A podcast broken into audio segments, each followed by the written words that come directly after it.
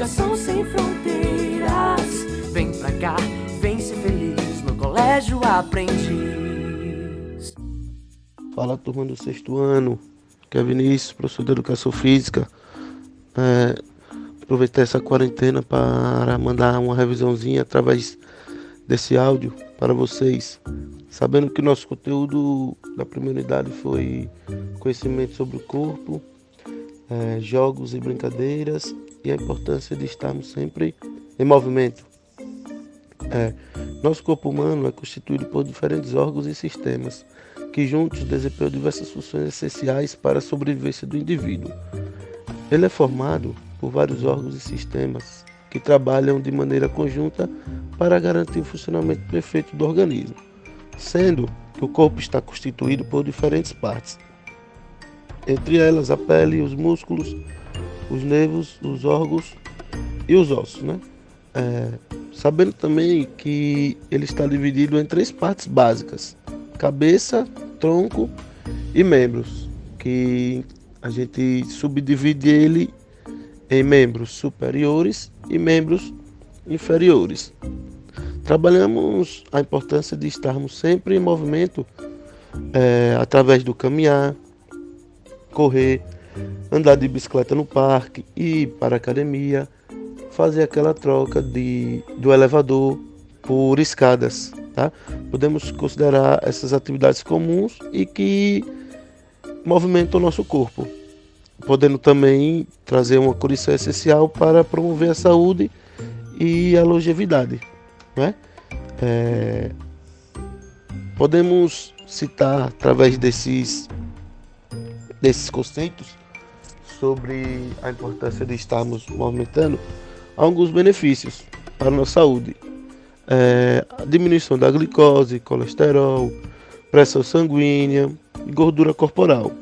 Nas mulheres, alivia alguns sintomas, que são os da menopausa, previne complicações no parto, ameniza dores causadas pela endometriose, é, aumenta o metabolismo, sabendo vocês que nosso metabolismo ele é individual, né? Cada ser humano possui seu próprio, seu próprio metabolismo, que é como o nosso corpo funciona. É, além de fortalecer o sistema imunológico, melhora a performance física e energia e a disposição, podendo também prevenir doenças cardiovasculares, diabetes, algumas contusões durante algumas atividades, e vários tipos de doenças cancerígenas, e depressão, Alzheimer, entre outras. É, quando trabalhamos os jogos, em sala de aula, os jogos e brincadeiras, eu especifiquei bastante sobre os jogos eletrônicos, né? que desde 1970 os videogames eles vêm se consolidando como um fenômeno cultural global. Hoje esse universo é uma indústria avaliada mundialmente 70 bilhões de dólares. Isso significa o quê? É que vem trazendo muitos benefícios né, para a cultura dos videogames. E esses benefícios se dão através de quê? Principalmente do avanço da tecnologia, certo? E podemos também relacionar esses jogos, jogos eletrônicos, com o esporte, com o corpo, com algumas práticas né, de lazer.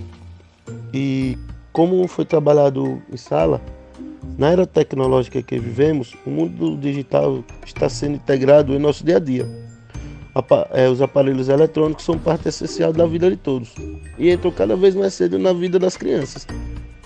Foi um exemplo que eu citei em sala sobre as crianças hoje, na idade inicial. O pai, para deixar eles mais tranquilos, o que, que eles fazem? Dá um celular que eles vão ficar brincando. É, e desde a primeira infância, esta nova geração de crianças contou com celulares, tablets e videogames como substitutos dos tradicionais brinquedos infantis. O que vai acontecendo? Não querem mais aqueles brinquedos de construção, né? de montar. Eles estão preferindo os da tecnologia, celulares, videogames, tablets, entre outros como tudo em nossa vida tem o lado positivo e o lado negativo, com os jogos eletrônicos não poderia ser diferente. É, existem vários benefícios em relação aos jogos eletrônicos e existem vários malefícios. Os benefícios trabalhados em sala, né?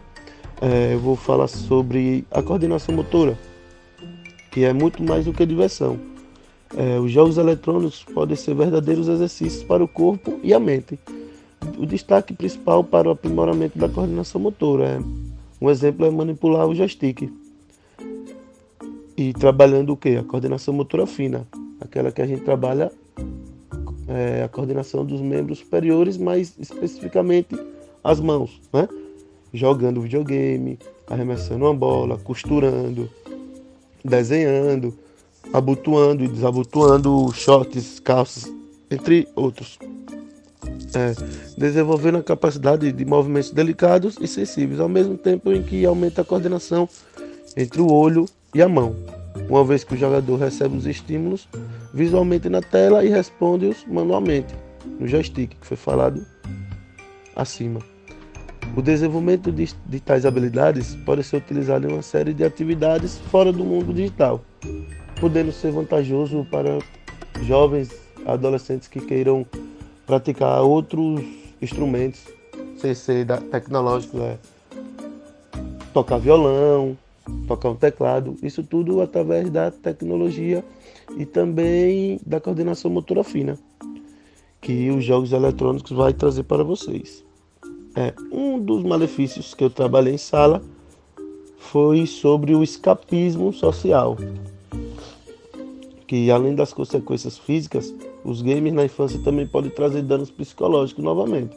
O problema está sempre onde? No excesso. Crianças que se desenvolvem é, se envolvem também demais com os jogos eletrônicos e tendem a se sentir mais confortáveis com a realidade virtual do que a vida real. Significa o quê? Ela vai deixar de socializar com família, amigos, para estar sempre nos jogos eletrônicos, seja ele videogame, tablet, computador, entre outros.